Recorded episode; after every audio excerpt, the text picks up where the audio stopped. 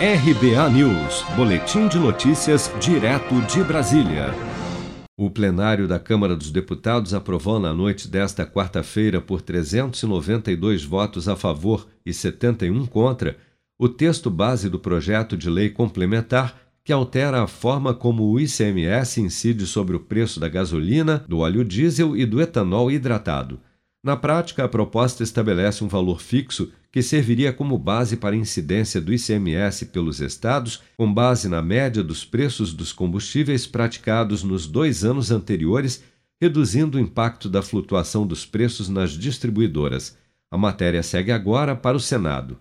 O texto aprovado foi um substitutivo do deputado Dr. Jaziel, do PL do Ceará, que acredita que a proposta promoverá uma significativa redução do preço dos combustíveis para o consumidor final uma solução que poderá se dar uma tranquilidade, que o brasileiro possa se programar e ter uma vida programada com relação a essa, essa escalada descontrolada dos preços dos combustíveis.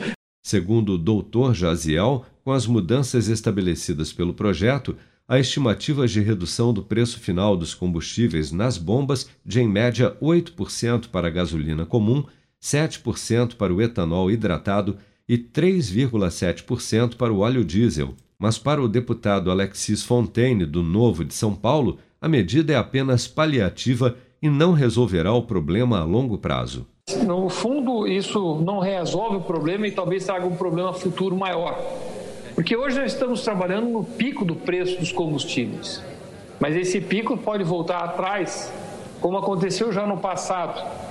E quando voltar, a mesma valor fixo que impede o crescimento exponencial do preço da gasolina é o que impede a redução do preço da gasolina. Caso seja aprovada, a proposta pode gerar uma perda da ordem de 24 bilhões para os estados.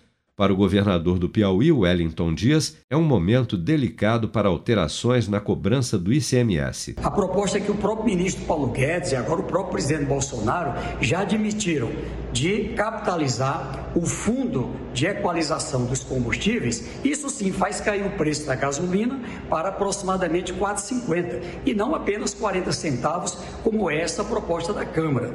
Atualmente, o ICMS incidente sobre os combustíveis tem a sua base de cálculo estimada com referência nos preços médios finais ao consumidor, apurados a cada 15 dias pelos estados. Com produção de Bárbara Couto, de Brasília, Flávio Carpes.